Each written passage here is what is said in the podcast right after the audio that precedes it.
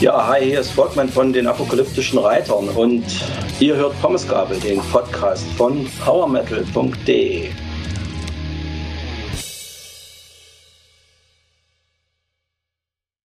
Hallo und herzlich willkommen zu Pommesgabel und einer neuen Folge unseres Podcastes. Hierfür habe ich einen speziellen Gast in unserem virtuellen Raum, den ihr auch schon am Intro gehört habt. Und ich freue mich sehr, dass er heute Zeit gefunden hat, um nicht nur über das kommende Album Wilde Kinder zu sprechen, sondern auch die letzte Veröffentlichung noch einmal Revue passieren zu lassen und einen Ausblick auf die kommenden Monate zu geben. Und begrüßen darf ich den Bassisten einer wundervollen, besonderen und durch und durch spannenden Band, die da heißt Die Apokalyptischen Reiter. Lieber Volkmann, herzlich willkommen. Ja, hallo Marcel, guten Abend, guten Tag. guten Abend. Wie geht's dir? Ach, ich bin äh, ganz gut ausgelastet durch die äh, jetzt doch relativ fahrt aufnehmende Promotion-Kampagne mhm. für das neue Album. Also ich werde regelmäßig jeden Tag mit irgendwelchen Terminen zugeschüttet. Äh, ich habe äh, leider äh, zu lange gewartet beim Zurücktreten, wer die Promoarbeit diesmal machen will. Fuchs hat sich da dieses Mal ganz, ganz clever rausgenommen. Deswegen äh, hänge ich da jetzt gerade so äh, fast überall da drin. Und äh, mhm. ja, aber es ist ähm, sehr cool zu merken, wie, wie groß das Interesse ist und äh, aus wie vielen äh, Ecken der Welt man zu einem Album befragt wird, was ja durchaus in der Entstehung ähm, relativ ungewöhnlich war. So aufgrund der ganzen Begleitumstände, die es nun gesellschaftlich und äh, gesundheitstechnisch gab. Mhm. Ja, aber umso schöner ist es, dass man jetzt so das Gefühl hat, okay, es es geht wahrscheinlich wieder irgendwie los. Man weiß dann zwar nicht so richtig wie, aber irgendwie wird es schon wieder losgehen. Ja, so langsam merkt man diesen Ruck wieder in der Gesellschaft und natürlich dann auch in der Musiklandschaft. Ja, ähm, die Apokalyptischen Reiter, eine musikalisch bunte Wundertüte, die da 1995 gegründet wurde und durfte auch vor zwei Jahren, also 2020, auf 25 Jahre Reitermania zurückblicken. Zahlreiche ja. Alben, noch mehr Shows, die wildesten Crowdsurfer-Aktionen. Ich glaube, ich war auch mal dabei. Circle Pits und stets wirklich für mich sehr gehaltvolle Musik. Und dafür sind Frontmann Fuchs und seine Reiterschaft bekannt. Aber mein lieber Volkmann, bevor es ans neue Album geht und wir es einmal auseinanderpflücken, möchte ich noch einmal kurz auf die letzte Veröffentlichung zu sprechen kommen.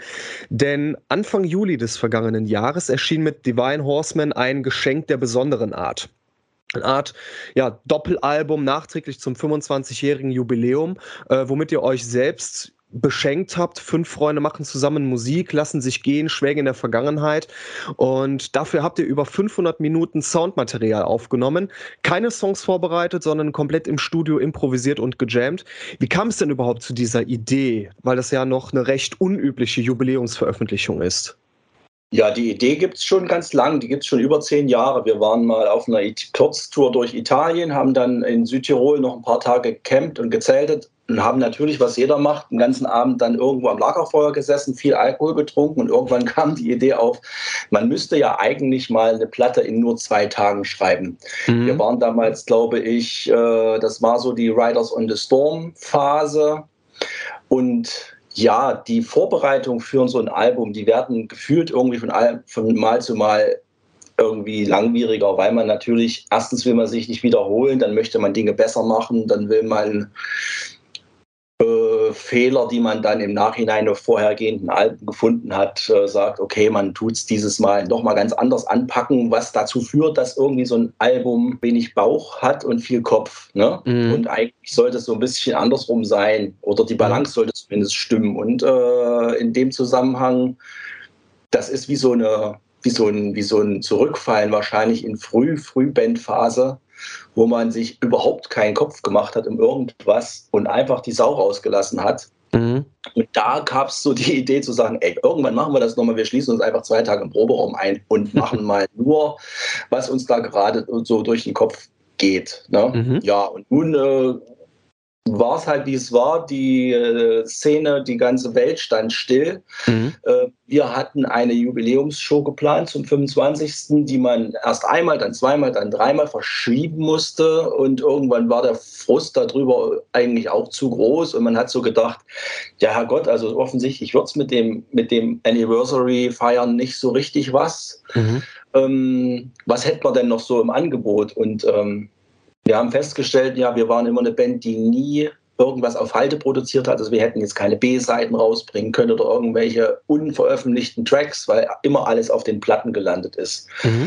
So eine lieblose Best-of oder irgendwas, nur damit man zum 25. was macht, mhm. wäre irgendwie uns auch nicht so richtig äh, recht gewesen. Also kam auf einmal irgendwann in irgendeiner Runde im Proberaum so die Idee auf, ey, lass uns doch diese Zwei-Tagesplatte aufnehmen. Da, wir haben doch jetzt echt Zeit dafür. Und äh, mhm. ja, dann war das eigentlich relativ schnell äh, erledigt. Wir haben nur den Ali von Hemmenschall Börn angerufen, weil der ja quasi erstens so eine Viertelstunde nur vor uns weg wohnt. Mhm. Und auch so im mobilen Recording schon hier und da ein paar Erfahrungen gemacht hat, weil wir wollten es halt in unserer Umgebung im Proberaum aufnehmen mhm. und wollten halt nur sicherstellen, wenn wir schon was aufnehmen, dass es dann zumindest hinten raus auch irgendwie klingt und verwertbar ist. Und äh, ja, das war im Prinzip eigentlich so das ganze Setup und zwei Wochen später ging es eigentlich auch schon los. Und wir haben früh angefangen und sind dann zwei Tage später tatsächlich irgendwie völlig platt und völlig fertig da irgendwie rausgegangen aus der Nummer. Mhm.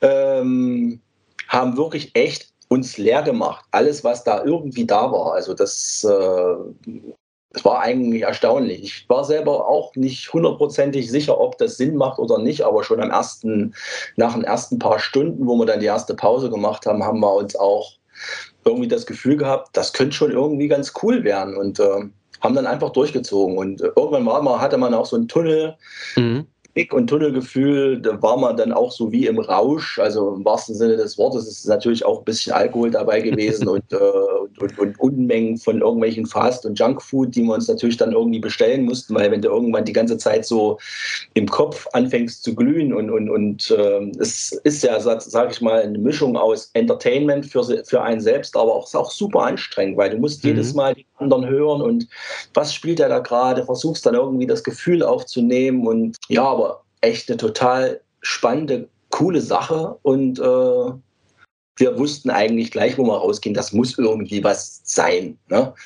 Die größte Challenge war dann echt, sich nochmal durch das ganze Material irgendwie konzentriert durchzuhören und zu sagen, okay, das war jetzt cool, das nehmen wir jetzt da raus und das war jetzt eher doch vielleicht so semi, das können wir jetzt mhm. äh, nicht nehmen. Mhm. Also eine Art Jugendherberge, die ihr da hattet, mit ein bisschen Jammen und wirklich sehr, sehr produktiv eben Musik erarbeiten. Ähm, ihr habt da meines Erachtens echt damit so ein bisschen die äh, Grenzen gesprengt. Also wirklich im positiven Sinne, weil ihr ja auch Didgeridoos drin hattet, Percussions, Black Metal, Psychedelic-Momente, alles relativ mhm. gebündelt. Und ähm, hat euch diese, diese Zwei-Tages-Session irgendwie als Musiker nachhaltig beeinflusst? Naja, beeinflusst im Nachgang eigentlich eher nicht. Ich glaube nur, sie ist so ein bisschen auch so das Resultat dessen, was wir eigentlich auch immer schon gemacht haben. Wir haben ja jetzt auch zu anderen Platten sind wir vorweg eigentlich manchmal gerne so ein paar Tage weggefahren, haben uns da so kleine Blockhütten irgendwo in Tschechien, Riesengebirge erinnere ich mich, oder mal in, im Harz mhm. gemietet, wo man abgeschieden war, wo man erstmal gesagt hat, ey, lass uns jetzt erstmal irgendwie zusammen, zueinander finden. Und ich finde, Musik machen zusammen, das ist ja auch nicht nur Töne zusammen zu spielen, sondern tatsächlich den anderen zu, zu spüren, den Groove zu kriegen und sich in den anderen reinfühlen. Mhm. Und gerade wenn man lange das nicht gemacht hat, braucht es echt auch eine ganze Weile, um sich wieder aneinander zu, zu gewöhnen. Und äh, dass man dann so wie so eine Art blindes äh, Vertrauen hat oder so quasi weiß, das wird er jetzt schon machen. Der wird jetzt einen Break spielen. Irgendwie habe ich das so ein Gefühl und das kriegst du erst nach einer Weile. Und sowas haben wir immer schon ganz gern gemacht. Wir haben auch so auf kleinen Privatfeiern, so in gerade in Weimar und Umgebung, wo, wo halt viele Freunde von uns, sage ich mal, auch äh, immer mal eine Party schmeißen und sagen, Mensch, kommt doch mal vorbei und könnt ihr nicht irgendwas jammen. Also gerade Fuchs und Adi sind da ziemlich, ziemlich fleißig. Mhm. Ähm, die können eigentlich so aus der Kalten irgendwie jammen die auch eine Stunde Musik, da irgendwas äh, schütteln die sich aus dem Ärmel. Das ist eigentlich überhaupt nicht so das große Problem. Ich glaube, wir waren so ein bisschen darauf vorbereitet und konnten da auf viele Sachen zurückgreifen, die man in den letzten Jahren immer wieder gemacht hat und mhm. äh, ja auch so die große Bandbreite an musikalischen äh, Dingen. Das ist wahrscheinlich auch das, was im Reiterkosmos so generell vorherrscht, so zwischen extrem Metal-Stilen, aber auch so Weltmusik, Psychedelic. Das ist, glaube ich, auch so der Sound, den wir privat mögen. Zwischen den extrem pendelt zumindest bei mir eigentlich permanent. Deswegen war das, glaube ich, so ein ganz guter Konsens. Also keinem war das fremd, was da passiert ist. Ne?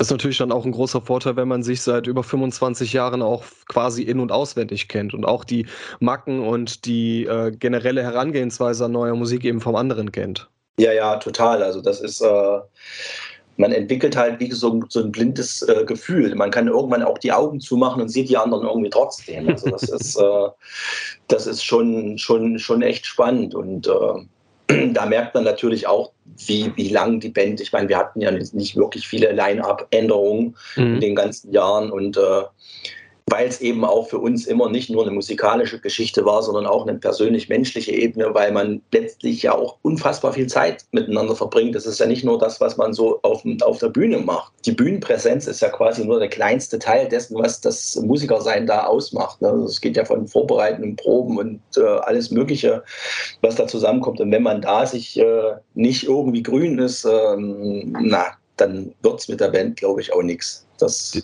denke ich mal. Ich muss da an die äh, Dokumentation, an die WDR-Dokumentation von In Extremo denken, dass die einzelnen Mitglieder dann auch äh, privat halt sehr gut befreundet sind und dass äh, die komplette Band auch auf sehr äh, freundschaftlichem Hintergrund dann ähm, gebaut hat. Und ich glaube, das macht dann auch so ein festes Line-up eben auch aus, wenn ihr schon seit, wie gesagt, seit 1995 auch bisweilen Musik macht, ähm, ist das natürlich dann auch von großem Vorteil.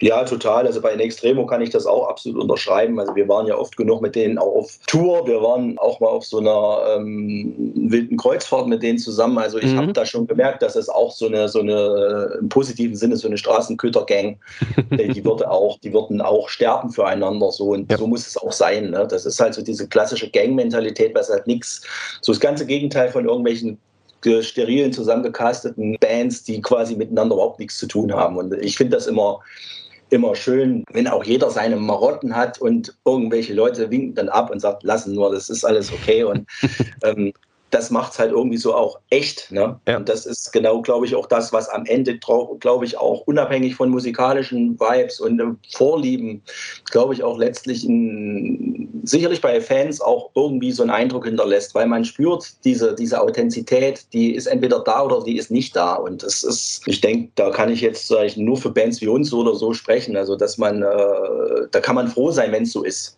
Weil äh, äh, vielen ist es halt auch nicht so. Ich meine, es macht ja keiner freiwillig, dass sich dauernd irgendwelche Line-Ups ändern oder dass man sich immer wieder auf neue Leute einlässt. Richtig. Aber manchmal passt es halt vielleicht nicht. Oder in der Region wohnt halt, ich meine, wir wohnen ja, sage ich mal, in einer relativ ländlichen Region. Weimar ist jetzt, sage ich mal, auch keine, keine Boomtown. Und da irgendwie Leute zu finden, die so erstens mal musikalisch in der Richtung gehen, die auch sagen, ich mache mein Leben, ich, ich richte mein ganzes Leben einfach nach der Band, weil äh, mhm. nichts anderes machen wir ja. Wir, wir, wir verzichten teilweise auf viel Freizeit mit Familien. Wir haben immer wieder an den Wochenenden viele Partys sausen lassen, wo man sagt, mhm. ja, ich bin der Band weg. Und das ist, ähm, das sind schon Dinge, die muss man auch wollen. Und äh, mit 25 will man die vielleicht äh, noch mehr. Mhm. Wenn dann, wenn es dann heißt, äh, Familien kommen ins Spiel, Kinder kommen ins Spiel, man wird vielleicht ein bisschen älter oder bequemer und ob man dann immer noch Bock hat, so Tasche zu packen. Also das ist schon mhm. echt, echt eine kleine Challenge. Und da bin ich ganz happy, dass das irgendwie bei uns sich ähm, immer noch irgendwie gut anfühlt. Weil wenn es nicht so wäre, würde es, glaube ich, auch keiner mehr machen. Weil so Absolut. ehrlich sind wir zueinander auch. Ne? Aber ich glaube, das ist auch der Punkt, der mich an den Reitern so fasziniert, diese Authentizität. Du hast halt wirklich dieses, dieses Echtheitsgefühl, das, was hier äh, mit, mit, mit Musikern zu tun haben, die auch füreinander wirklich alles tun würden, die auch äh, miteinander sämtliche Schritte gehen. Und ähm, drum klingt für mich das neue Album, sowie aber auch der Rote Reiter beispielsweise die letzten Alben, die ich von euch gehört habe, so homogen ja, jetzt steht quasi euer quasi selbstbetiteltes Album an, nämlich Wilde Kinder. ja, genau. Wann habt ihr denn äh, konkret angefangen, euch Gedanken über brandneue Stücke zu machen? Also wann haben die Arbeiten denn zu Wilde Kinder angefangen? Fuchs kann da meistens die Füße nicht stillhalten. Der hat schon, glaube ich, die ersten Riffs kurz nachdem Rote Reiter erschienen ist, kam der schon mhm. mit neuen Songideen äh, an. Das hat sich dann aber doch irgendwie eine ganze Weile hingezogen ich weiß nicht, wir hatten ja damals auch relativ viel zu tun. Wir mussten erst mal die Rote Reiter Tour spielen, dann war die Festivalsaison. Also mhm. 2017, 2018 war echt eigentlich eine Menge zu tun. Und ich bin auch eigentlich generell kein Freund davon, zu früh nach einem Album sofort wieder loszulegen, weil ich finde das immer spannend, dass man auch ein bisschen Luft dazwischen lässt für neue Eindrücke, für ein neues Setting. Mhm. Wobei ich sagen muss, dass natürlich musikalisch äh, Roter Reiter und Wilde Kinder, die greifen schon ineinander. Das ist definitiv irgendwo, wir hatten ja nun 2015 die 20 Jahre Anniversary, danach hatten wir auch gesagt, nach 20 Jahren ist jetzt erstmal die Band auf Eis. Mhm. Davor gab es Tief Tiefer, was, äh, sage ich mal, sicherlich so die extrem, ähm, die extrem experimentierfreudige mhm. Seite der Band ganz besonders zutage gelegt hat. Wir waren danach, glaube ich, auch an einem Punkt, wo wir auch gesagt haben, okay, wir machen das jetzt gefühlt so Tourenplatte, Tourenplatte so lange. Ich weiß es nicht, ob im, im Endeffekt der Rote Reit, äh, der Tief Tiefer vielleicht die Sache so ein kleines bisschen zu sehr aus dem Bauch in den Kopf gezogen hat. Wir wollten halt mhm. gleichzeitig alle möglichen, jeder hat äh, unfassbar kreativ kreativ Input in die Band reingebracht. Es war die Schwierigkeit eher so, das irgendwie zusammenzuknödeln, dass das irgendwie cool ist. Und ich hatte so das Gefühl, die Pause war erstmal für alle gut, mhm. weil jeder sich erstmal so ein bisschen leer machen konnte und viele Dinge erstmal machen konnte, was in der Zeit, wo ich, sage ich mal, so Hamsterrad war, mhm. nicht unbedingt Platz gewesen ist. Und wir haben eigentlich mit dem Roten Reiter auch wieder angefangen, klassischer zu komponieren im Sinne von, wie es eigentlich früher auch gewesen ist, wo Fuchs einfach sagte, okay, ey, ich habe hier ein Main Riff, das ist das irgendwie das Core-Element, das muss irgendwie so, stelle ich mir das vor und dann kommt das Ding im Proberaum zustande, mhm. statt zu viele Leute die ganze Zeit von A bis Z alles irgendwie versuchen parallel zu bearbeiten. Das ist so dieses äh, viele Köche-Prinzip, mhm. was funktionieren kann, aber für uns war es so stringenter und äh, der Rote Reiter hat sich im Prinzip energetisch ja auch ganz, ganz anders angefühlt als Tief Tiefer. Mhm. Und die Band hat sich auch wieder viel, viel wohler gefühlt, habe ich gemerkt. Wir haben uns wieder in Fahrwasser begeben, was uns irgendwie, glaube ich, früher auch gut getragen hat. Das Feedback der Fans war ja auch sofort ganz, ganz anders als bei dem vorhergehenden Album. Und du merkst, du machst was, was du selber cool findest, das fühlt sich gut an. Die Fans sagen auch, das ist geil.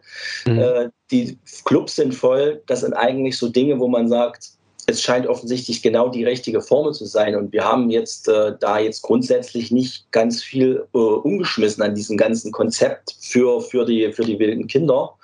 Es war, glaube ich, eher so eine inhaltliche Auseinandersetzung mit dem Thema Wildnis und äh, wie wie sehr bin ich in der Gesellschaft jetzt aus dem wilden Kinderstadium jetzt im absoluten erwachsenen, äh, limitierten, ähm, vorsichtigen Stadium angekommen oder wie viel Wildnis ist in mir noch drin? Mhm. Was traue ich mich noch oder wann war ich das letzte Mal wild und habe Dinge gemacht, die man eigentlich nicht machen sollte? Ja. Und das war so das Spannungsfeld, was uns gut zum Album getragen hat. Das Gute ist immer für eine Band, ich erinnere mich äh, an Samurai, war auch ein total schräges Album für mich gefühlt. Und wir hatten keinen Albumtitel. Wir hatten keinen Albumtitel, sogar als das Ding schon aufgenommen war. Das war ganz furchtbar.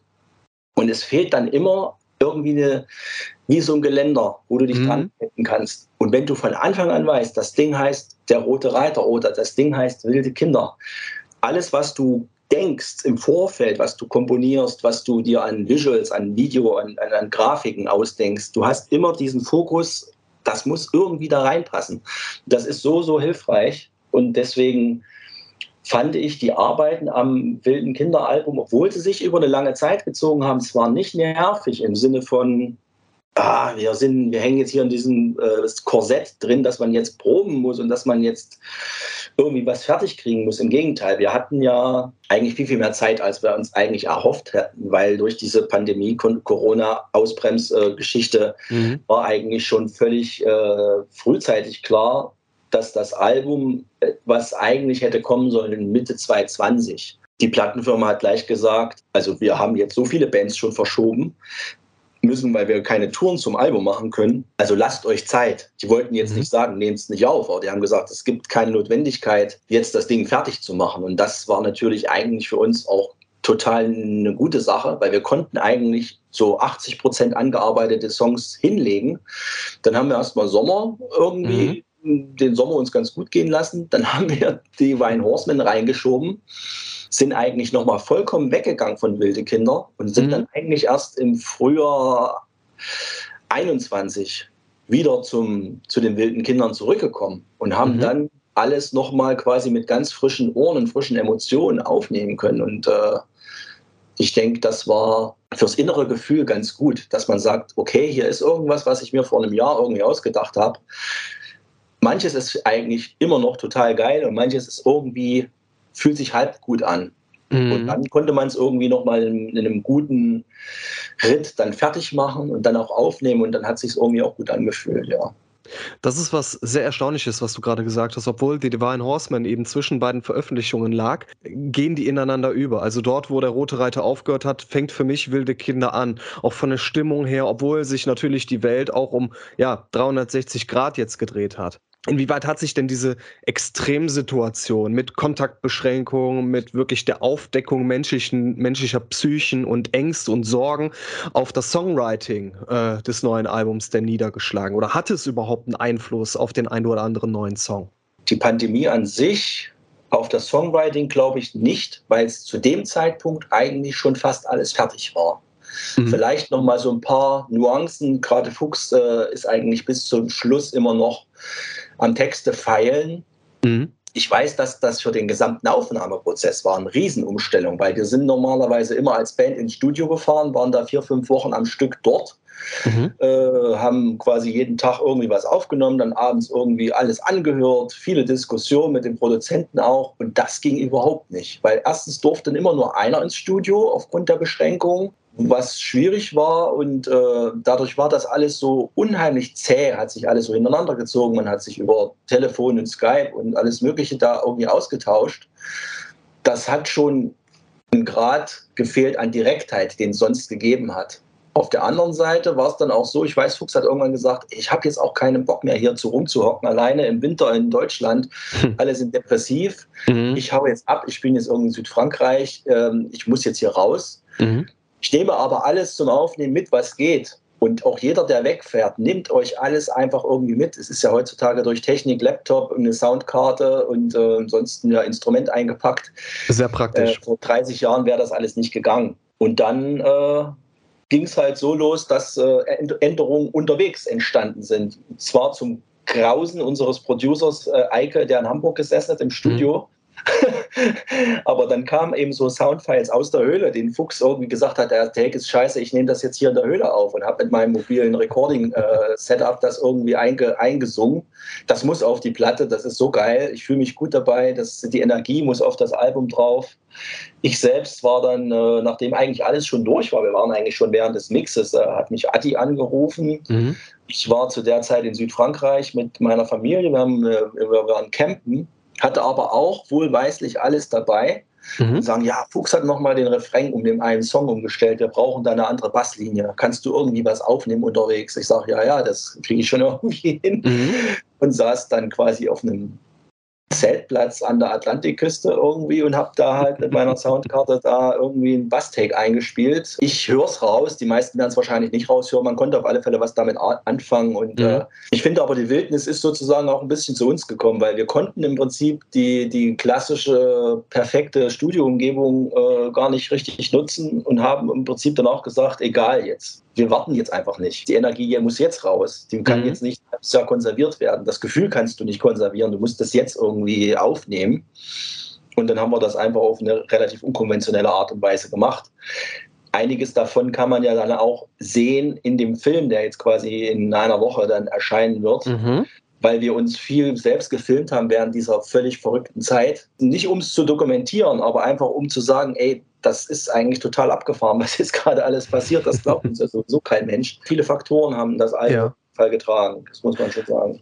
Aber schau mal, ihr habt ja vor der ganzen Pandemie, wenn ihr eure Alben kreiert habt oder wenn Fuchs äh, seine, äh, seine Texte dazu gedichtet hat, dann habt ihr ja auch alle die ganzen Eindrücke auf Tour auch noch irgendwie verwertet. Dass euch dann mitten auf der Fahrt nach Buxtehude oder so eine, eine unfassbar gute Idee gekommen ist. Und ja, dementsprechend hat sich das jetzt eben, jetzt nicht im Tourleben, aber so im, in der Wildnis dann eben auch äh, repräsentiert. Und was ich persönlich sehr spannend finde, und denke auch, dass das für mich der Grund ist, warum das Album generell, aber auch Alben von den Reitern so frisch und unverbraucht klingen. Zum einen, weil ihr einen komplett eigenen Stil habt, zum anderen aber auch, weil ihr wirklich, ähm, ja, so eine, du hast es vorhin gesagt, Straßenköter-Gang seid, dass man auch merkt, okay, die gehen noch wirklich zusammen ins Studio jammen und die, das sind Freunde, die zusammen aufnehmen und das ist natürlich auch sehr, sehr wichtig heutzutage.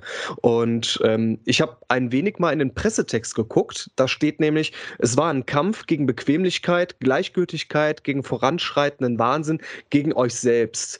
Ähm, ein Kampf gegen euch selbst, den ihr gewonnen habt. Inwiefern war das ein Kampf? Naja, man hat es ja nun schon ein bisschen mitbekommen. Also wir haben schon auch intern, ich meine, diese ganze Situation ist auf alle Fälle nicht spurlos an uns vorübergegangen, weil erstens mal ist es erschüttert einen ja in, in seinen Grundfesten, was man so als Lebensweg gewählt hat. Man mhm. ist ja quasi dessen beraubt, was man machen kann. Das heißt, man kann nicht auftreten. Man hat in dem Sinne wenig Einnahmen. Man hat, äh, es fehlt der Kontakt mit den Fans. Es fehlt auch das, das Lebensgefühl, dass man einfach nicht 365 Tage zu Hause sein will, sondern man will eigentlich viele Tage auch mit der Tasche irgendwie rausziehen und, und, und alles äh, fällt zusammen.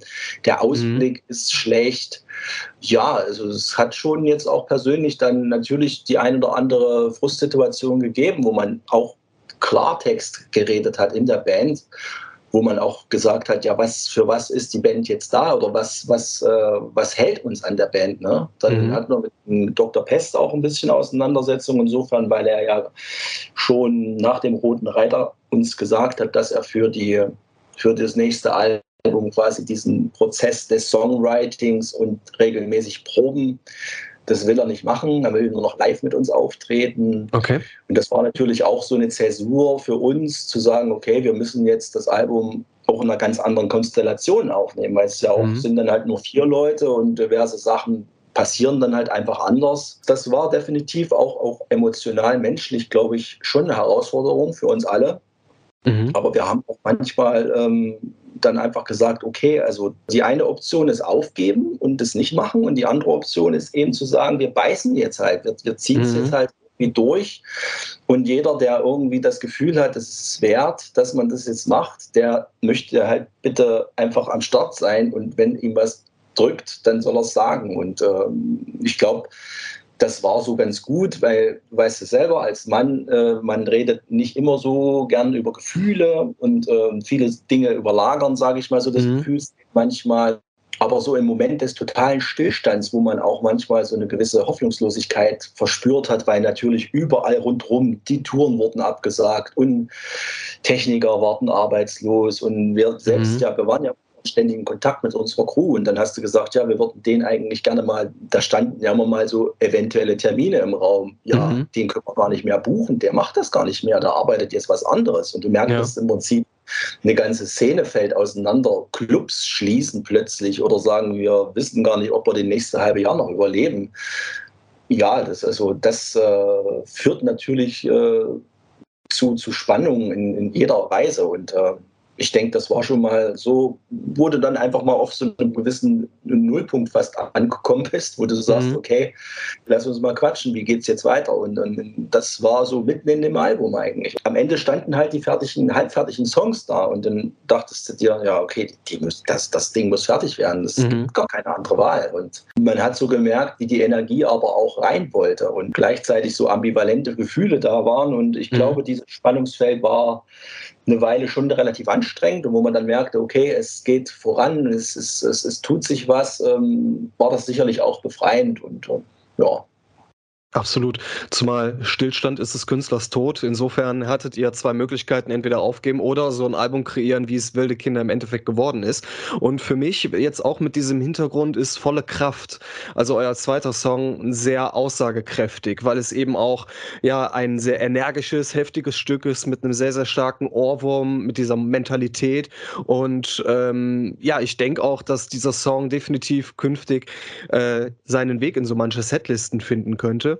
Allerdings vor volle Kraft, wie gesagt, ein ganz, ganz toller Song, ist noch ein anderer Song, der wie soll ich sagen, ähm, als ich mir so ein bisschen die Hintergründe durchgelesen habe, mir wurden ja dann auch von eurem Label ähm, die Texte zugespielt, musste ich ein bisschen schlucken da hier Erich Mühsam zitiert wurde. Erich Mühsam war ja ein deutscher Schriftsteller und äh, der hat sich für die Freilassung politischer Gefangener eingesetzt und äh, wurde dann in der Nacht des Reichstagsbrandes äh, von den Nationalsozialisten verhaftet und dann im Konzentrationslager Oranienburg ermordet.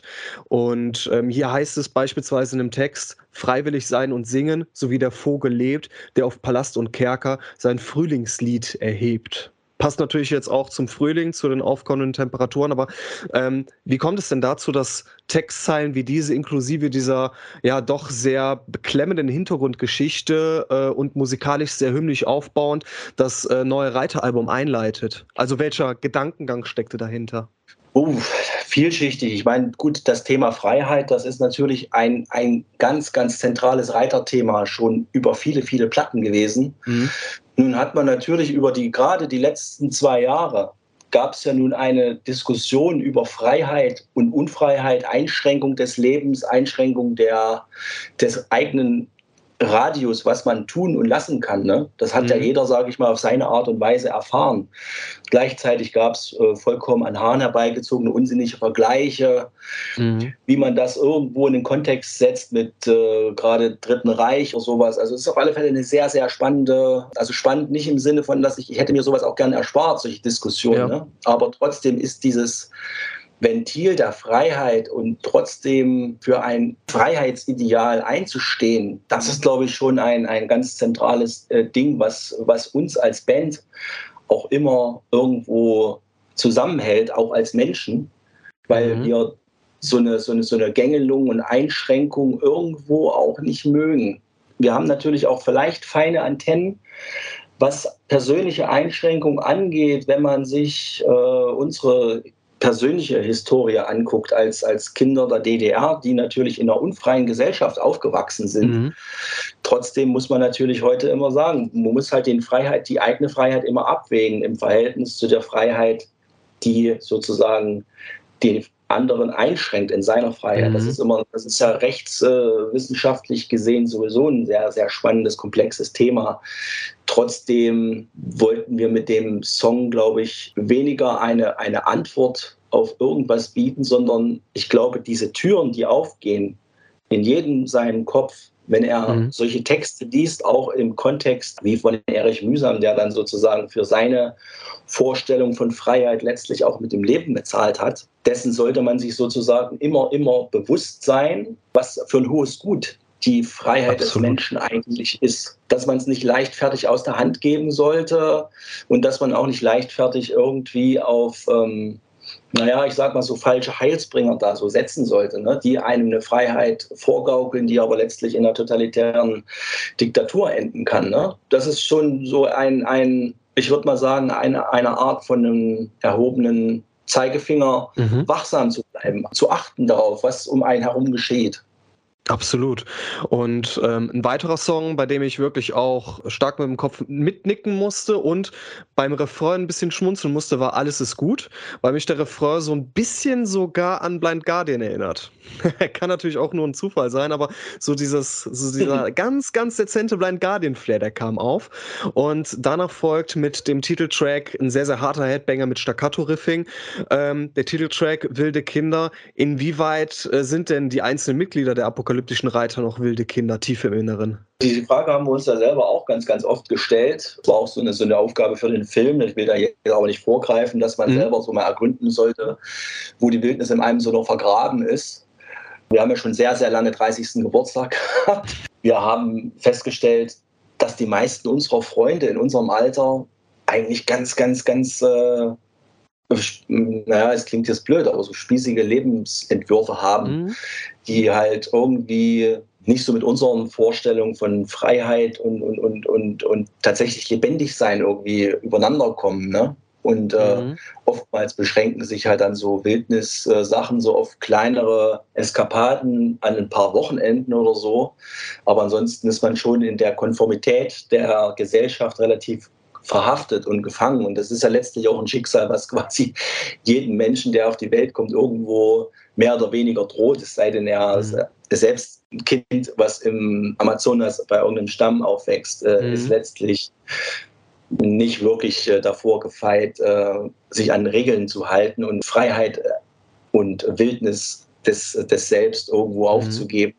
Aber für uns war es grundsätzlich schon eine spannende Frage, äh, die man aufwerfen kann. Wir wollen uns ja sozusagen, wir nehmen uns ja jetzt nicht als, als, als Götter da raus und mhm. sagen, okay, ihr denkt jetzt mal schön darüber nach, sondern ich fand eher so das spannend zu sagen, okay, wenn uns die Fragen schon so beschäftigen, wo, wo ist denn jetzt das, das wilde Kind geblieben in ja. einem selbst? Äh, Und wenn dafür wir vier oder fünf ähm, da schon so zu hunderten Antworten kommen, dann ist mhm. das wahrscheinlich äh, hochgerechnet auf Zehntausende Platten, die hoffentlich irgendwo ihren Weg ins Ohr der Hörer finden werden, auch äh, ein spannendes Ding, um zu sagen, okay, wir geben jetzt mal jetzt hier kein Fantasy und kein Blut und kein Satan-Klischee äh, mhm. vor, sondern weil nichts ist ja halt am Ende so, so spannend und auch krass, wie es Leben. Ne? Wenn du selber irgendwie zu dem Schluss kommst, ja stimmt eigentlich, aber habe ich seit fünf Jahren irgendwie nichts Wildes mehr gemacht. Mhm.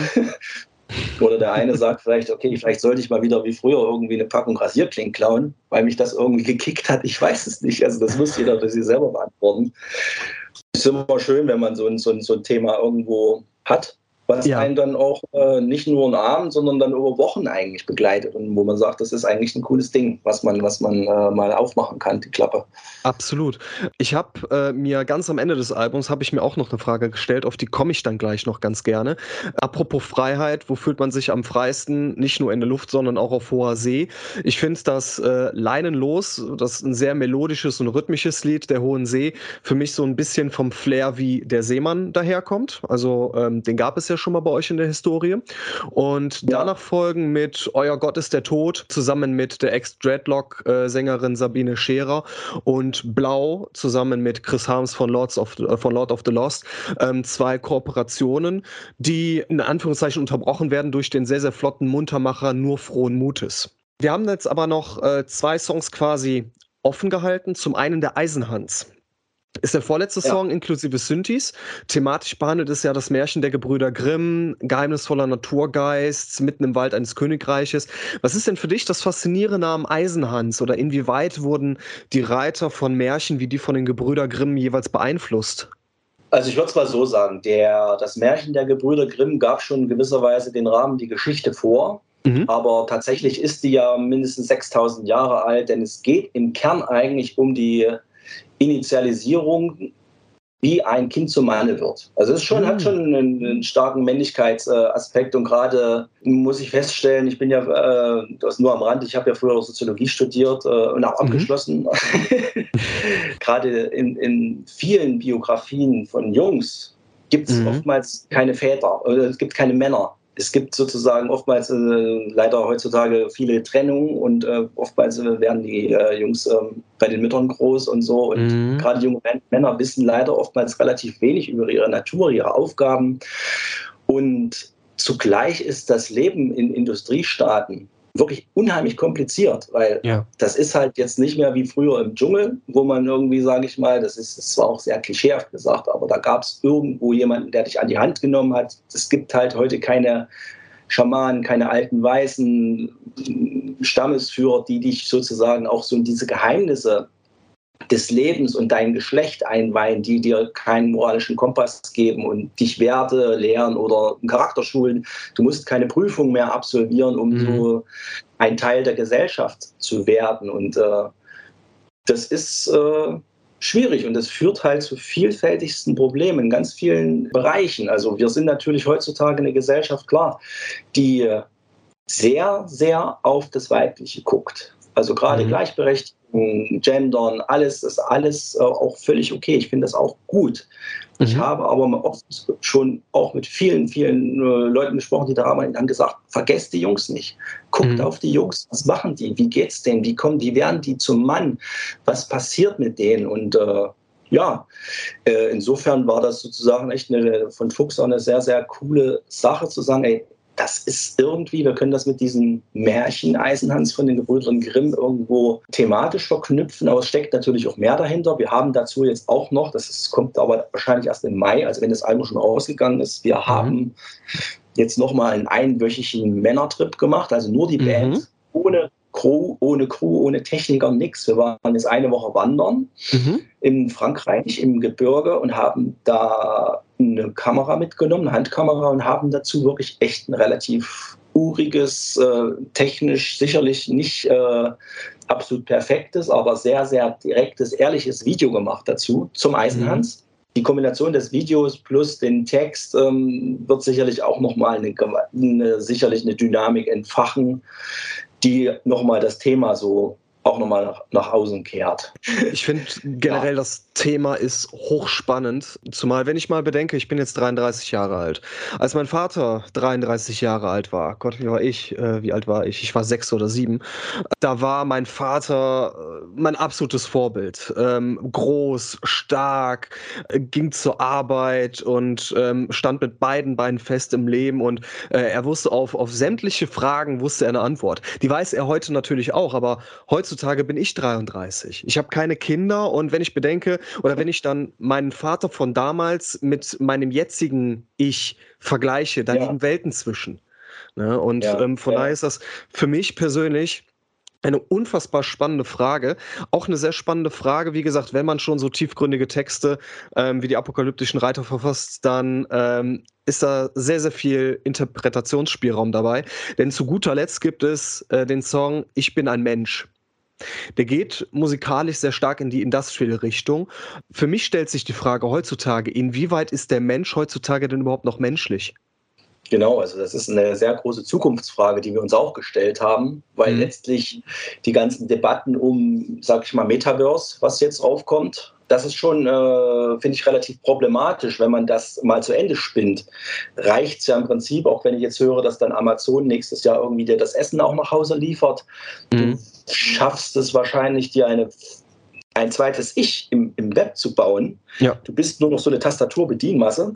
Mhm der am besten am Ende des Tages irgendwo vor sich hin vegetiert und aber irgendwo gaukelt dir deine, dein Zweit, deine, dein Metaverse vor, dass du ein lebenswertes Leben führst. Ne? Wir sehen das halt relativ kritisch. Ich denke auch, dass die Gesellschaft da momentan irgendwo auf einen, naja, ich weiß es nicht, auf was das zuläuft.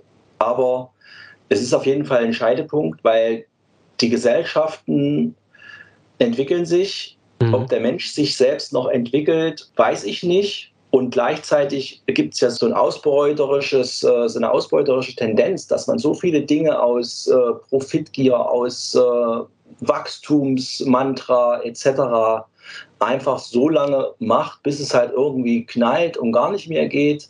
Mhm. Und wir wollen im Prinzip auch ähm, nicht zu denen gehören, zu sagen, dass jede technische Spielerei, was jetzt technisch möglich ist, ob das aber erstrebenswert ist, es geht ja immer um Zeit. Es geht um Zeiteinsparnis. Und dann frage ich mich aber, was machen die Leute denn mit ihrer Zeit? Dann stehen sie da und gucken auf ihre Endgeräte und sind die ganze Zeit woanders. Die sind nicht mehr bei sich selbst. Die kommen nicht auf die Frage, die zentral ist, nämlich sich, mit sich selber mal in Dialog zu treten und ähm, gleichzeitig äh, auch, wenn ich doch mal die letzte Textzeile aus dem ganzen Album, Ich bin ein Mensch, ich will, dass du mich kennst, ja. das ist uns äh, total zentral. Man hat nämlich auch gemerkt, gerade in der Pandemiezeit, wo alle zu Hause saßen, es mhm. fehlt das Korrektiv des Menschen dir gegenüber, der ja. deine Meinung einsortiert hat. Wie früher, was weiß ich, dass du einmal in der Woche am Stammtisch saßt, dann hast du ihm gesagt, ja, ich habe im Internet, habe ich das und das gesehen. Und dann hat mindestens ein oder zwei gesagt, ja, kann schon sein, aber das, ich habe das gesehen und außerdem, mhm. das ist doch auch Blödsinn. Vielleicht ist das auch doof. Und dann hast du mit den echten Menschen face-to-face -face diskutiert. Jetzt mhm. sitzt du seit Wochen, Monaten allein zu Hause. Die Leute haben keine Möglichkeit, irgendjemanden zurück äh, im, im, direkten Kontakt zu haben. Alles, was die zurückkriegen, ist im Prinzip auch nur Textnachrichten auf, auf Bildschirm, die von ja. denselben Leuten verfasst sind, die in einer ähnlichen Situation sind wie sie selbst. Ja. Und das führt auch zu einer so einer Empathielosigkeit, dass Dinge irgendwo erst einmal die Leute werden beleidigt, die Leute werden ausfällig. Es, es gibt eigentlich keine Vor äh, Dinge, die man sich nicht mehr vorstellen kann, was irgendwie online irgendwie gemacht wird. Es hat so ein Eskalationspotenzial, was ich äh, wirklich sehr, sehr bedenklich finde. Und da ähm, mögen viele sagen, ja, ihr alten Säcke, was habt ihr euch nur so? Aber ich glaube, dass tatsächlich, wenn irgendwann, äh, wenn, die, wenn der Fall eintreten sollte, dass mal der Strom irgendwie mal für Wochen oder für Tage weg ist, ja. ich weiß es nicht, was dann mit den Leuten passiert. Also das ist so eine gruselige Vorstellung. Ne? Absolut. Aber man geht dann auch wieder zurück zu, zu den Ursprüngen. Ich muss gerade an eine sehr kuriose Situation denken. Das war eigentlich, äh, wenn man mal mit offenen Augen und die Reiter, die sind, ihr seid ja eine Band, die mit offenen Augen durch die, durch die Welt geht. Ich habe in Köln studiert und bin dann regelmäßig von Griffenbruch nach Köln mit der Bahn gefahren. Und früher, wenn mhm. ich mit meiner Schulklasse irgendwie einen Schulausflug hatte oder so, dann war es laut, dann war es lebendig. Die Leute sind durch, durch die einzelnen Abteile gelaufen, man hat sich unterhalten, man ist geklettert, man ist den anderen auf die Nerven gegangen als ich dann, wie gesagt, von der Uni, von Griffenbruch nach Köln gefahren bin, ich bin dann auch in einen Abteil gekommen und da saß dann halt die Klassenlehrerin da und rundherum die Kinder, die nur auf ihre Bildschirme gestarrt haben. Nichts ja. Lebendiges war mehr da. Und von daher finde ich, ähm, auch vor diesem Hintergrund ist Ich bin ein Mensch ein, ein sehr, sehr ähm, faszinierender Song und generell ist ähm, Wilde Kinder auch ein sehr ähm, mehrdeutiges Album. Jetzt nicht nur, also klar, musikalisch natürlich, aber auch von den Texten her. Speziell, wenn man auch die ganzen Sichtweisen einfach mal Revue passieren lässt und das Album mit Fuchs Gesang ähm, ja einfach mal äh, verinnerlicht dann macht das Album irgendwas mit einem. Und äh, das unterscheidet ein gutes Album von einem sehr guten Album. Ein sehr gutes Album ist für mich äh, den Menschen berühren. Dabei ist die Musikrichtung für mich komplett egal. Es kann Black Metal sein, Death Metal, kann auch Pop sein. Ich finde mhm. neuerdings beispielsweise ähm, den neuen New Kids on a Block Song äh, grandios, wunderbar, oh. weil er tut mit mir mach, irgendwas. Machen die wieder was? die machen wieder was mit Bring Back the Time. Das ist ein absolut toller Ohrwurm. Den hätte ich jetzt eigentlich okay. auch als Lieblingssong des, des Tages genommen. Es wird aber ein anderer. Und in diesem Song, da packen die quasi alte äh, Videoclips von den Twisted Sisters, von Journey, von, äh, von Billy Idol, packen die zusammen und ähm, die parodieren die nicht, sondern die zollen Tribut, auch an die damalige Zeit. Und dieser Song, da steckt der steckt voller Liebe. Lange okay. Rede, kurzer Sinn. Wie gesagt, wenn wirklich Gedanken, gute Gedankengänge dahinter stecken und wenn es für mich den Zuhörer zum Denken anregt, dann ist es wirklich ein sehr, sehr gutes Album, was im Endeffekt äh, schon der Rote Reiter war und natürlich auch die wilden Kinder sind. Zumal das neue Album, das, das braucht natürlich noch ein paar Rundläufe, bis es dann wächst, genauso wie der Rote Reiter, weil das zündet eben nicht beim ersten Mal, sondern nistet sich unterschwellig ein. Das ist zumindest so meine Ansicht über euer neues Album. Ja, das klingt doch schon mal ganz spannend. Ja, ich finde auch, also in Grower, sage ich mal, im, im, im, im eingedeutschten Englisch ist äh, mir eigentlich auch am liebsten, weil ja. Sachen, die schnell reingehen, sind meistens auch schnell wieder raus. Ja. Das hat man schon oft gemerkt und dann kann man es eigentlich sich nicht mehr so richtig, ähm, dann skip, fängt man schon an, Songs zu skippen, weil man sie irgendwie die Melodie schon total durch hat. Insofern finde ich das, ähm, ja, danke für die netten Worte. Auf jeden mhm. Fall. Also wir, wir, haben, wir haben auch ein sehr gutes Gefühl. Sonst hätten wir es, glaube ich, auch nicht abgegeben bei der Plattenfirma. ich denke auch. Ähm, leider mit kurzem Blick auf die Uhr bleiben uns nur noch ein paar Augenblicke. Und ähm, gibt es von deiner Seite dann noch etwas, was du über wilde Kinder oder generell loswerden möchtest? Naja, die wilde Kinder Premiere findet ja von der vom 1. bis zum 8. Mai im mhm. Internet auf unserer Webseite statt. Also das ist quasi das erste Mal, wo wir die Songs auch live spielen. Das ist jetzt nicht, es ist, quasi eine Record-Release-Party, ja. aber nicht ausschließlich auf das Album begrenzt, sondern es wird so eine kleine Werkschau so aus viele, viele Schaffensphasen der Reiter sein. Und äh, mhm. wir hätten es natürlich gerne in einem anderen Rahmen vorgestellt, aber wir waren zu dem Zeitpunkt, wo wir es entscheiden mussten, war es Mitte Januar, weil mhm. wir brauchen einfach so viel Vorlauf, äh, war nicht klar, wie viele Leute können in die Halle, äh, was dürfen wir überhaupt machen. Und dann haben wir gesagt, nee, also so eine unsichere Sache haben wir keine Lust, weil wir wollten unbedingt was tun. Und wir haben jetzt quasi dann gesagt, okay, dann lass uns zumindest die technischen Möglichkeiten nutzen viele, viele Fans, gerade die nicht in Deutschland sind und eh keine Chance gehabt hätten, zu uns zu kommen, die sind natürlich mhm. super happy, dass wir überhaupt sowas machen. Die Release-Show zu dem, zum Album irgendwo, das ist auch eine Premiere für uns. Das haben wir auch irgendwie auch noch nie gemacht. Da würde ich natürlich jetzt gerne nochmal drauf verweisen. dass äh, wird sicherlich eine, eine, eine, sehr schöne Veranstaltung hoffentlich werden. Also wir sind mhm. auf alle Fälle da jetzt gerade mittendrin und äh, proben wie die Irren. Und äh, das ist so was Tolles als Band, die so lange stillgestanden ist, dass du weißt, ich bin jetzt nicht abhängig von irgendeinem Gesundheitsamt, der sagt, ja, es geht jetzt leider doch nicht, sondern du weißt, das Ding ziehen wir jetzt hier durch und wir können Richtig. das machen. Und die Techniker sind happy, die kommen dann auch schon ein paar Tage eher und wollen mit uns saufen, weil das haben die auch vermisst. Und äh, ja, also das wäre jetzt noch so was, was ich jetzt, was mir jetzt so spontan noch einfallen würde. Und äh, ja, 22. April natürlich das äh, Stichdatum, aber ich meine, äh, es wird wahrscheinlich überall eh durch Werbung und die Plattenfirma ist ja auch sehr emsig, das äh, mhm. an die Leute ranzutragen. Also das, glaube ich, weiß man irgendwo, dass es das gibt. Man bekommt es mit. genau. Wir haben dann noch einen, wir haben dann noch einen, das kann ich vielleicht auch noch sagen, das, mhm. das ist jetzt auch noch nicht veröffentlicht. Wir haben noch eine Waldpatenschaft. Wir haben eine Wilderness International, das ist eine gemeinnützige Organisation aus Dresden, die mhm. rechtssicher ähm, Urwälder in Kanada und Peru äh, schützt. Und ja. da wollen wir quasi ein großes Fan, äh, eine Fan-Aktion starten, zu sagen, ey, macht mit. Mhm. Wir wollen im Prinzip so eine Fläche so groß wie es Wacken, wollen wir zusammenkriegen mhm. an, an Quadratmetern. Und das ist am Ende, kannst du sagen, für ein Quadratmeter ist es ein Euro letztlich. Es ist eigentlich eine Sache, die uns am Herzen liegt. Ja. Um zu sagen, weil äh, bei aller Sachen, die politisch noch so passieren, das zentrale Problem ist, glaube ich, dass uns der Planet hier nicht um die, um die Ohren fliegt, weil äh, ja. es ist ja. wirklich relativ, äh, alle Ressourcen sind schon sehr, sehr am Anschlag. Und ja. äh, ich denke, jede Sache, die man tun kann, um irgendwie ein bisschen was der Erde zurückzugeben, nachdem man sie so, so äh, brutal ausbeutet, über, über Jahrzehnte und Jahrhunderte eigentlich jetzt schon, ist eigentlich ganz zentral wichtig für uns. Und ähm, ja, dazu wird es in den nächsten zwei oder drei Wochen dann auch nochmal eine relativ große Pressemitteilung geben, was wir da genau vorhaben. Im, mhm. In dem CD und im LP-Vinyl-Booklet ist da drin auch schon alles drin. Das heißt, das ist schon von langer Hand vorgeplant. Das heißt, jemand, der es vielleicht auch nicht mitbekommt und sagt, ich höre gar kein, ich bin gar nicht im Internet, ich kaufe mhm. nur die Platten im im World of Music oder im Müller Saturn, keine Ahnung, die, die kriegen das dann auch mit. Also das Projekt ist da drinnen dann auch erklärt und äh, ja.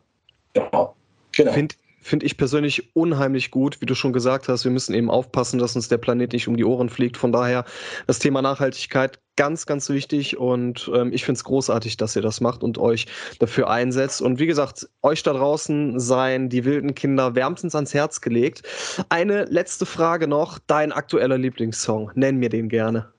Ich habe jetzt lange überlegt, weil ich hatte ja auch schon jetzt die ganze Zeit Vorlauf, was es wäre. Ich habe erst gedacht, ich nehme, ich nehme irgendwas von Ignite weil ja. die neue Platte hat mich auch total abgeholt.